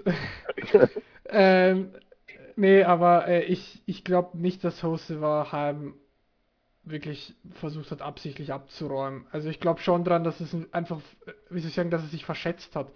Dass er nicht gedacht hat, dass, sie, dass er sich so schnell nähern wird, weil ich glaube schon, dass Hose was smart genug ist zu verstehen, dass äh, wenn er ein Heim oder jemand anderen absichtlich umdreht, ja, oder crasht, der im Fall vor mit ihm steht, dass der halt das Rennen dann nicht quasi überleben wird. Ähm, also im Sinne von, dass er halt Titelchance verliert dadurch. Ähm, ich denke schon, dass es, wie gesagt, kein, keine Absicht war. Weiß jetzt nicht, ob es unbedingt den Payback von Heim gebraucht hätte, weil im Endeffekt, ja, ich verstehe schon die Emotionen und äh, den Ärger von Heim, weil es geht um die Meisterschaft, es geht um alles. Das Ding ist halt aber, irgendwo macht es meiner Meinung nach auch einen, einen, einen großen Fahrer aus, wenn er über solche Sachen drüber steht. Ähm, aber ich kann auch, wie gesagt, ich, ich kann auch Heim verstehen, der so angepisst war und gesagt hat, jo, ne, mir fällt mal das Gaspedal auf den Boden, wie damals bei Kansas bei Logano. Ja, ja, ups, verschätzt. Passiert. Aber ein Fahrer, der, aber ein Fahrer, der drüber steht, als großer Fahrer und sich quasi wegduckt und das dann einfach so hinnimmt, ist auch einer, der halt auf der anderen Seite wiederum auch gerne dann weniger Rücksicht von anderen bekommt, weil, weil die anderen ohnehin nichts äh, zu erwarten haben, wenn sie das machen. Und wir reden ja hier von der Truck Season, wo die Leute ja wirklich noch relativ jung sind. Ja, das ja, glaube ich da, nicht bei Heim, weil, weil Heim, da geht es ja auch um seine Karriere. Ja, klar, er hat Toyota-Backing, ähm, er ist Toyota-Nachwuchsfahrer etc. Das Ding ist halt aber. Spielt keine Rolle, ob es bei dem einen so ist. Du hast die anderen um dich herum. Du bist ja trotzdem in diesem Feld drin. Ne? Also diese, diese Reaktionsspiele aufeinander funktionieren ja. Du positionierst dich da drin, nur du wirst dadurch aber nicht immun. Ja. Also ich sag mal so, ich, ich würde da auch mitgehen, wie gesagt, ich glaube auch nicht unbedingt, dass Hose war, das mit Absicht gemacht hat. Es sieht halt nur echt schlecht aus. Vor allem, es gab davor schon mal Kontakt, dann dreht er ihn um und der gilt halt als Hitzkopf, wie gesagt. Ähm, Richtig. Ne? Er hat halt keinen Benefit of the Doubt, wie man immer so schön sagt. Ähm, und ich verstehe es, was Heim gemacht hat, vollkommen. Das Problem, was ich dabei habe und was, glaube ich, alle dabei haben, ist, dass er damit das Outcome vom Championship Race wissentlich verändert hat und im Endeffekt ist genau das ja auch passiert. Wenn wir da mal fast forwarden, ähm, Endfinger war auf dem, Weg, auf dem Weg zum Titel, es geht in die Overtime. Insgesamt hatten wir dann vier davon, äh, wodurch sich auch Rhodes immer weiter nach vorne kämpfen wurde, bis er am Ende quasi vorne war. Äh, keiner von den Finalisten gewinnt das Ding, aber äh, ja, Rhodes wird am Ende Champion in einem tatsächlich nochmal relativ spannenden Overtime-Finish, aber die, man, man kann es nicht anders sagen, es war eine Shitshow. Es, es war, wirklich eine Shitshow. Shitshow. Ähm, ich sag mal so, du weißt, dass das Rennen mies war, wenn Kyle Busch in einem Interview sagt, man sollte mal überlegen, ob Nesca, die Officials, nicht diese Rennen ähm, ja, äh, offiziellieren wollen, keine Ahnung. Äh, ob, ob sie den da nicht äh, irgendwie drüber äh, schauen wollen. Was, was war das Wort? Haltet euch bereit zum Offizieren. Äh, Officialize? Officialize. Ja. Ähm, nee, ähm, ob legitimieren vielleicht? Offiziell machen? Ja, nee, ob, ob sie Strafen aussprechen sollten. Ähm, und so. wenn ein Kai Busch nach Strafe fragt, weißt du, dass da irgendwas äh, wirklich, wirklich, wirklich mies gelaufen sein ja, muss. Ja, der ist jetzt also, bei Asia. Äh, äh, ja, naja. Ich, ich verstehe schon, weil wie du gesagt hast, Rob, es war halt absolut, wie soll ich sagen, schlechter kannst du Nesca-Finale nicht vermarkten. Mit, mit vier, ja, ich meine, ich verstehe ja oh, eine Overtime, so wie es in Xfinity war, ja. Okay, das gibt's Overtime. Ähm, aber vier Stück, vor allem, wenn du dir denkst, weißt du, wir haben im Cup immer so, okay, im Finale, im Cup sind sie alle rücksichtsvoll auf die Championship vor. Ja? Da gab es ja diese schon die ewigen Gerüchte und Verschwörungen und whatever, so mit, ja, ja, Deska sagt den Fahrern, greift ja nicht die Championship vor an, ihr müsst, euch hinter, ihr müsst hinterherfahren, brav, und was es nicht an Verschwörungen gibt. Und in der Truck Series ist es halt Bietet so. Bietet sich aber fucking an. In der Truck Series so, ist mir doch, ist mir, ist mir doch egal, ob der da ähm, im Fall vor ist. Ich fahre da halt um meine Karriere oder mein, mein Team jo, dann räume ich den halt im Zweifel halt mit ab, wenn ich mich drehe oder es passiert das und das. Ich weiß jetzt nicht, ob man das gut befinden sollte. Einerseits verstehe ich schon, dass die Truckfahrer äh, trotzdem draufhalten, weil, wie gesagt, es ist halt trotzdem ein legitimes Rennen auch für die. Es geht auch für die sicherlich um Gelder und so weiter und so fort. Andererseits denke ich mir halt so, du, du kannst doch nicht so, so herangehen. Also, wie soll ich sagen, bei, bei, spätestens bei der dritten Overtime im Finale muss sich eigentlich Nesca selbst fragen, ob sie nicht sagen, okay, zwei Overtime-Anläufe, der dritte zählt dann und wenn's, wenn äh, der dritte ist dann der letzte, wenn es dann Gelb gibt, gibt es dann Geld, dann geht es unter Gelb zu Ende. So, damit die Leute es kapieren, dass wir nicht hier 4, 5, 6, 7, 8 Overtime-Anläufe machen. Sondern ist, doch, ist das nicht im Cup so? Äh, nee, das ist nach nee, der weißen Flagge, ne? Nee, nach der weißen Flagge in Overtime. Weiße Flagge, Overtime, dann ist die nächste ist, äh, vorbei. Es gab ja, es gab ja, ja früher dieses Green White Checker, was eben drei Anläufe hatte. Also äh, es gab mhm. maximal mhm. drei Anläufe, der dritte ist dann egal, aus, äh, welche Flagge kam, war dann zu Ende. Äh, das haben sie halt mit der Overtime im Prinzip abgeschafft. Also es ist das gleiche Prinzip, Green White Checker Prinzip, aber halt endlos Anläufe. Meiner Meinung nach sollte man sich halt überlegen, ob man nicht vielleicht wieder begrenzt welche macht, damit es die Leute kapieren. Ähm, aber, aber ja, also da muss ein im Winter ja, Machtwort sprechen, der Truck Series, dass es so nicht weitergehen kann oder nicht nochmal passieren darf. Ja, Chat das sagt noch, du kannst halt... einen Champ 4-Fahrer nicht angreifen. Nächstes Jahr bist du Champ 4-Fahrer und dann kommt ein Payback. Nee, ich sage nicht, nicht angreifen, dass du die nicht angreifen darfst, aber schaut, dass er halt das Auto so auf der Straße halt, dass es nicht zu so vier Overtime kommt. Racing ist ja das eine, aber vier Overtimes kommt Leute, wir sind ja nicht beim Rodeo. Das, das Ding ist halt wirklich, dass das ist ja jetzt nicht nur das eine Rennen gewesen. Ja. In den letzten Jahren hat sich in der Truck Series da sowas von auf, aufgestaut an, an schlechter Racing-Etikett. Ähm, ja. Das geht immer weiter den Bach runter. Die Fahrer werden halt immer jünger, kommen auch aus der AK Series, was ja wirklich nur noch Wreckfest ist. ist ich denke, das ist auch eins der Probleme, dass die, die, ähm, ja, die Struktur, um in die Truck Series zu kommen, aktuell in einem relativ schlechten äh, Zustand ist, dass du eigentlich nicht mehr AK fährst, sondern irgendwie was anderes suchst, weil AK weißt du eh, entweder hast du richtig Geld und gewinnst. Ähm, ich meine, haben wir jetzt ja zum Beispiel auch Jesse Love, der da alles in Grund und Boden gefahren ist. Ähm, oder, oder du wreckst halt jede, jede Woche von den dämlichsten Aktionen. Also dagegen ist ja selbst Truck Series wirklich äh, perfekt, das Racing. Und ähm, ja, also es gehen immer mehr erfahrene Leute aus der Truck Series raus. Ähm, es fahren auch immer weniger Cup-Fahrer da mal mit, die den Jungs mal zeigen, ey, so könnt ihr es auch regeln vielleicht. Ähm, ich denke, das ist ein, ein allgemeines, tiefliegenderes Problem, was sich jetzt halt in so einem Finale ähm, zeigt. Und ähm, ja, dann sitzt du da halt eine Stunde und wartest Overtimes ab. Du denkst, es ist vorbei, Mensch, alles supi, wir krönen den Champion, alles klar. Und dann sitzt du da eine Stunde und rollst jedes Mal mit den Augen, oh, es gibt wieder, du siehst, es ist grün und du siehst gleichzeitig die ersten Autos schon in der Wand und denkst dir, Mega. alles klar, ich äh, gehe mir mal was zu trinken holen. Ähm, was, was wäre dann wenn gewesen, was wäre gewesen, wenn es da noch Rot gegeben hätte im Finale, in der Overtime? Erklärt das mal den Zuschauern, ja. wenn es dann noch Rot gegeben hätte in der dritten, vierten Overtime, glaub, dann wäre total schade gewesen. Dann hätten Nesca die Truck Series zumachen können. Mir gar nicht sicher, aber ich Gab es immer kurz rot? Ich, glaub, ich bin mir nicht sicher wann, aber ich glaube einmal im Rennen gab es sogar kurz rot. Aber nicht in der Overtime, ja. oder? Müsste ich jetzt ehrlicherweise auch nachgucken. Also, da ist so viel ja, passiert. Ich will jetzt nichts Falsches sagen.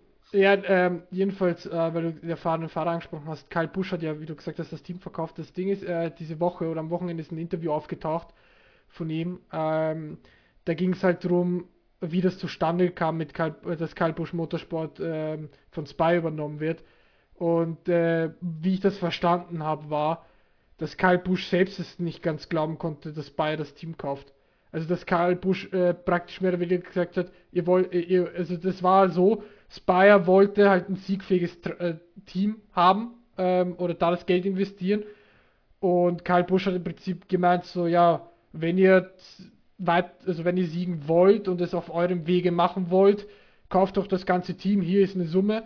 Und dann, glaube ich, sind ein paar Wochen vergangen oder so und ähm, dann hat Spire halt die Summe auf den Tisch gelegt und Kyle Busch so, oh crap, das Team ist halt jetzt weg. So, das ist jetzt verkauft, so, weil Spire plötzlich die, das Geld auf den Tisch gelegt hat und das Team abgekauft hat, äh, um eine Summe, wo du denkst, wo zur Hölle kommt das Geld her, wenn man, ich glaube, einen Monat oder so davor den Charter von, äh, äh, von Live Fast Motorsports in der Cup Series von knappe 40 Millionen Dollar gekauft hat. Ähm, what the hell, wo kommt die Kohle her? Aber wenn sie es haben und ausgeben können, why not? Ja, entweder du hast kein Geld oder du hast viel, viel, viel, viel, viel zu viel. Ne? Der hatte im Interview auch gesagt, das war das erste Mal, dass das Team quasi ähm, schwarze Zahlen dann durch den Verkauf geschrieben hat. Ne? Es ist zwar das Most Winning Cup, äh, Most Winning Truck Team, aber er macht keinen Gewinn damit.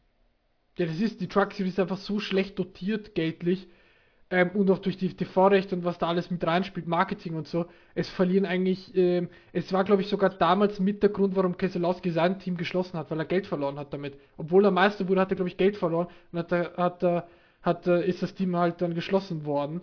Ähm, Ob es jetzt nur daran lag, kann ich nicht genau sagen, da müsste ich mich weiter anlesen. Aber ich glaube, so grau in, in der grauen Gehirnmasse irgendwo das gehabt zu haben. Ähm, jedenfalls, ja, es ist halt lächerlich, dass wenn ein Spitzenfahrer wie Kyle Busch der ja eigentlich alles im Sport erreicht hat, was man dann erst erreichen kann, ja, dann ähm, sagt, okay, obwohl mein Name dran klebt, obwohl wir 100 Siege oder whatever, wie viele das mittlerweile sind, haben im Truck, ja, wir haben da Talente rausgeholt, wir haben Titel geholt, wir haben dies und jenes gemacht und ich muss am Ende des Jahres trotzdem draufzahlen. Also, dann kann was an der Struktur, wie du gesagt hast, Rob, dann kann die Truck Series an sich nicht funktionieren. Also, was er aber jedes Jahr machen konnte, ne? Ja, aber Was er aber jedes Jahr machen konnte. Er konnte Geld weiter reinpumpen. Ist ja. auch krass, finde ich. Ja, aber das ist halt einfach, weil der so viel Geld verdient hat durch den Vertrag, beziehungsweise wahrscheinlich auch, ich sag mal so, ich würde es persönlich nicht ausschließen, wenn auch Herr Joe Gibbs gesagt hat, ja gut, wenn es immer ein Nachwuchsteam ist, eine Million oder zwei schieben wir halt noch mit über den Tisch, ne? Ich glaube, äh, eher TRD hat da gut reingesch äh, reingeschoben noch. Mhm. Ähm, du darfst aber auch nicht vergessen, dass mit der aktuellen Driver-Etikett brauchst du für jedes Rennen einen Truck. Ja. ja, quasi schon, ne? Äh, vielleicht wäre das ja mal eine Lösung, dass die Trucks, also dass die NASCAR durchgreift, eben wie du gesagt hast, dass sie die AK-Struktur schon mal besser gestalten und oder beziehungsweise dafür sorgen, dass die Fahrer aus der AK auch qualifiziert sind, Truck zu fahren. Und die AK halt, gehört aber nicht der NASCAR. Ich weiß, aber dass die halt, wie soll ich sagen, dass die AK-Fahrer erstmal getestet werden, bevor sie überhaupt den Truck dürfen, um sicherzustellen, dass junge Truckfahrer auch fahren können und nicht irgendwie hier Hillbillies kommen die dann halt ein Wreckfest veranstalten. Ähm, und das andere ist, ob halt nicht die Nesca sagt, okay, wir sperren halt öfter Fahrer, wenn wir denken, dass sie absichtlich Unfälle verursachen oder uns das nicht gefallen hat. Oder es gibt halt Geldstrafen oder das Team darf mal nicht antreten oder whatever, dass sie halt, auch wenn es vielleicht ein bisschen asozial ist, mein Vorschlag oder mein Gedanke, aber es ist irgendwie meiner Meinung nach der einzige Weg, wie man das Racing in der Truck Series retten kann, indem man brutal hart durchgreift. Weil wenn man so weitermacht bisher, geht das nur, nur so weiter wie bisher. Siehst du ja in den letzten Jahren, wie es Rob perfekt gesagt hat. So, Ne? Die Fahrer werden ja von den Teams betreut. Es ist halt die Frage, ob man das über die Fahrer direkt oder über die Teams machen sollte, dass man da halt dafür sorgt, dass die ihre Jungs im Griff haben. Auf der anderen Seite kriegen die natürlich dadurch auch einen Haufen Aufmerksamkeit in die Richtung äh, Motorsport NASCAR. Und wenn das den Leuten nicht passt, kann man ja die anderen Serien gucken, die etwas besser sind. Also man deckt halt schon ein großes Feld damit auch ab wiederum. Ne? Klar, was Racing-Etikette angeht, bin ich auf eurer Seite. Aber wie, von der Seite beleuchtet hat es eventuell auch Vorteile. Ja, aber zum Beispiel, dass Matt Crafton Nick Sanchez boxt oder eine verpasst, so, wo ich mir denke halt so, das ist halt Talladega Racing, was da passiert ist. Wo ich mir halt denke, so, ja, brauchst du dich halt nicht wundern, wenn alle sagen, ja, Nesca ist halt ein Hinterwäldlersport. Ähm, oder die Außenstehenden sagen, Nesca ist eh nur Kreis von Hillbilly jo, man arbeitet an einer eigenen Etikett, versucht sich zu bessern und dann lässt man sowas zu und gibt lächerliche Strafen. So, sorry, aber irgendwo muss man, irgendwo muss man, wenn man es ernst meint, die Truck Series dann schon irgendwo heranziehen, dass es nach außen so wirkt, wenn man sagt, okay, junge Talente mit professionellem Hinter äh, Umgebung, wo professionell vernünftig Rennen gefahren wird und nicht professionell Wreckfest veranstaltet wird. Klar. Aber ich würde sagen, wir sind schon eine halbe Stunde in der Overtime. Ja, wir gehen aber trotzdem und das Themen, die dann, äh, noch weiterführen können. Ich weiß, ja, auch noch. Die müssen wir, müssen wir kurz, kurz abschließen, müssen wir Xfinity machen. Okay, pass auf. Ich mache aber ganz kurz vorher ähm, zum Thema Cup und äh, Cup-Serie, Cup-Saison.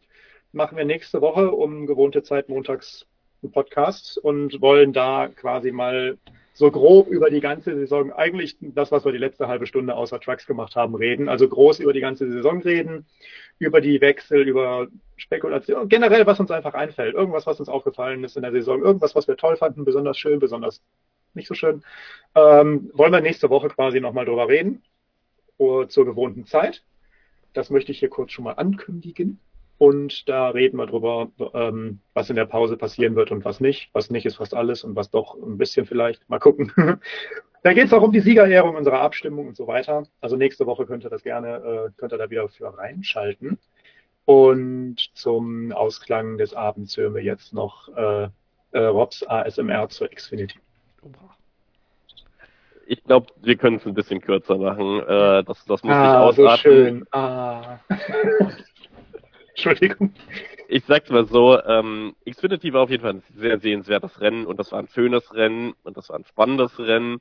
Und äh, wir hatten im Endeffekt eine, alle Final Vorfahrer am Ende noch vorne, die haben's fair gebettelt. Äh, es war eng, aber es ist alles clean geblieben. Keine riesengroßen Aufreger, bis auf das vielleicht Olga ja sich äh, in Runde drei oder so äh, eigenständig mal weggedreht hat, aber selbst der hat sich recovered. Also ähm, nee, war, war ein richtig schönes Finale. Ich hätte nicht unbedingt damit gerechnet, dass, dass Cole Custer das Ding macht.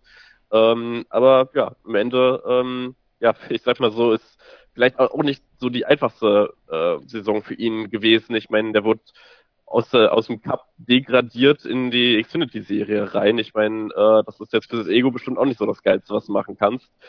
Aber ähm, hat da in der Xfinity auf jeden Fall deutlich besser gemacht, war jede Woche mit auf jeden Fall vorne mit dabei, hat seine Siege geholt. Ähm, ja, am Ende muss man halt da auch sagen, rein technisch, aspetmäßig wäre Jonathan Nemecek mit Abstand der verdienteste Sieger gewesen. Sieben, sieben Saisonsiege, der hat das Ding so dominiert diese Saison. Das war wirklich krass und äh, ich glaube, jetzt kann auch niemand mehr sagen, dass Jonathan nicht, äh, nicht Cup-ready ist oder irgendwas.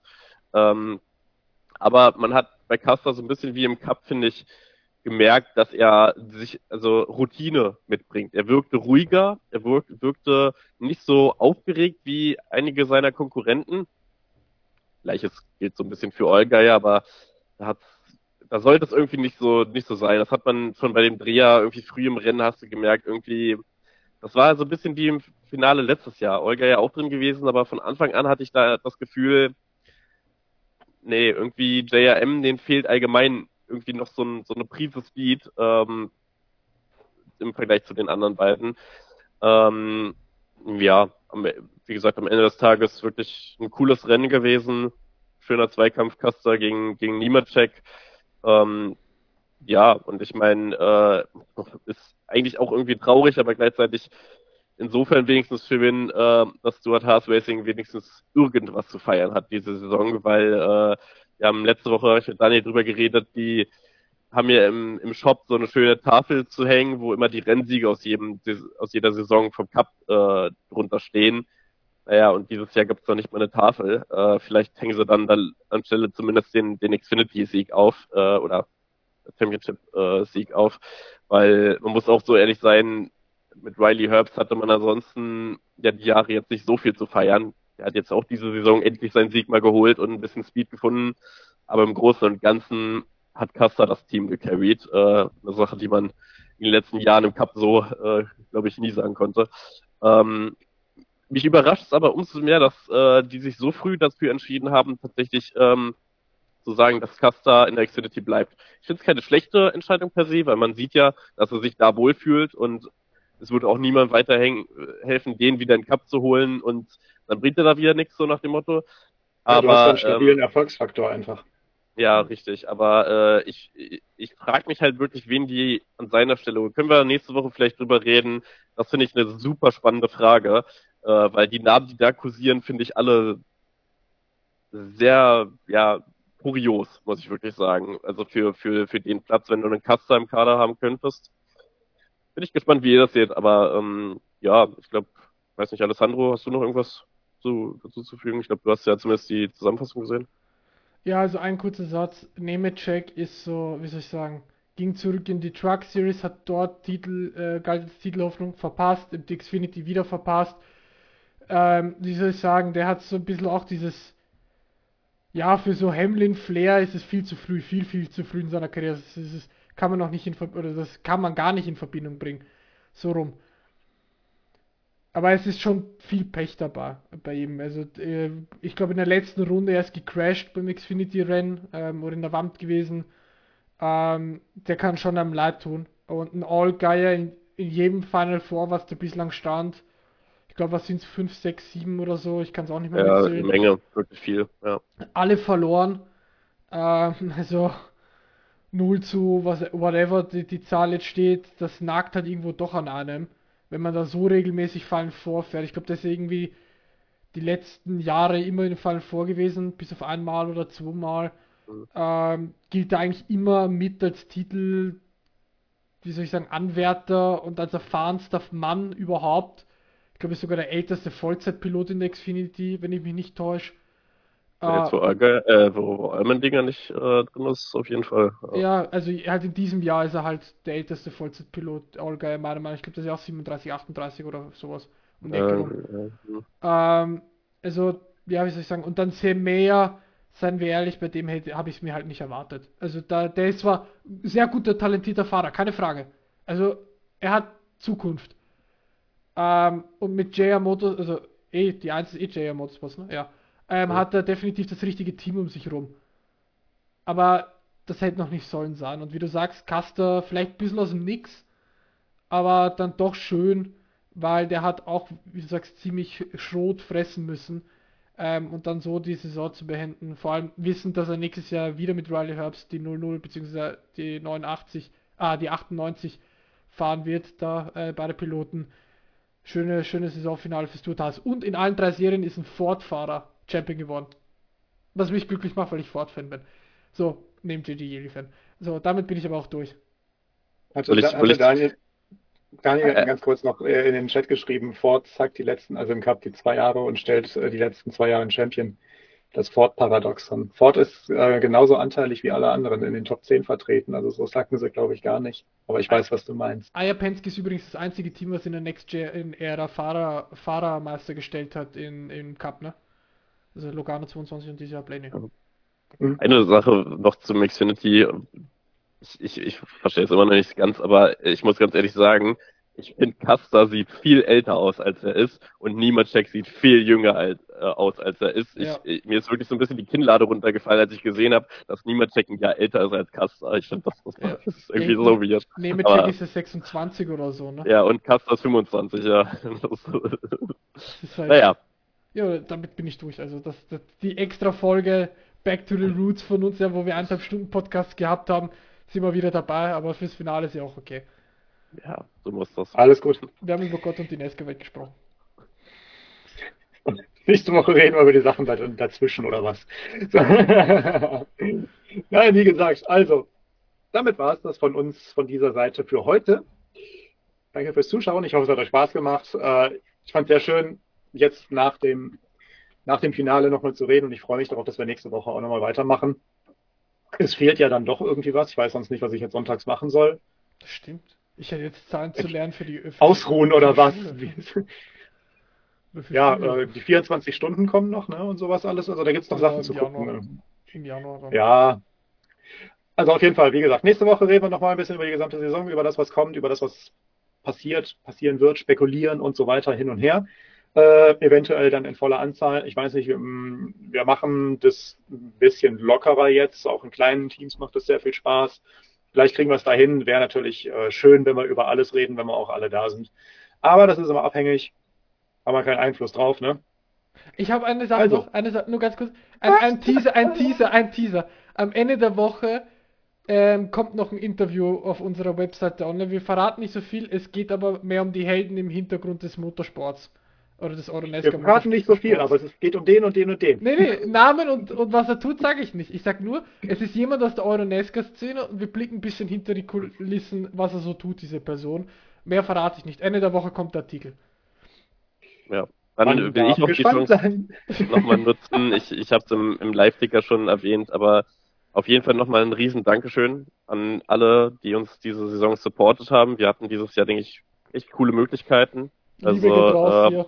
Ob das jetzt äh, im, im äh, medialen Umfeld war oder wirklich auch vor Ort. Gerade der Euronesca waren wir ja bei zwei Rennen vor Ort. Äh, sehr coole Erfahrungen, sehr coole Connections, die wir da schließen konnten. Ähm, wie gesagt, auch danke nochmal an 3F Racing. Äh, wir hatten Oh ja. einen Sticker auf dem, auf dem Auto bei zwei Rennen bei der Euronesca von Ryan Vargas. Mega cool. Äh, mehrere Interviews mit denen. Ähm, da drücken wir auch nochmal auf jeden Fall die Daumen, dass das nächstes Jahr klappt äh, mit den Cup-Starts. Ähm, dann können wir uns da hoffentlich auch auf noch mehr coolen Und Content wer freuen. Ja, und das? Ähm, ja, genau, auf jeden Fall nochmal danke für eure Beteiligung, Interaktion, Siegertipps, Berichte lesen und einfach ja eure Meinung zu allem schreiben, sonst brauchen wir dem das Ganze hier nicht machen. Das stimmt natürlich. Da sieht man, der Mann hat äh, Social Media Erfahrung und äh, ich bin jetzt einfach drüber und hätte mir gedacht, so, es geht ja nächste Woche weiter. Macht weiter so. Vielen Dank. Wu- Wupmeister. Wup ein, eins Meister. Meister. Danke, Wuppi. Machen wir auf jeden Fall. Äh, nächstes Jahr geht's auch weiter. Wir haben viele Ideen und wie gesagt, nächste Woche reden wir ein bisschen drüber.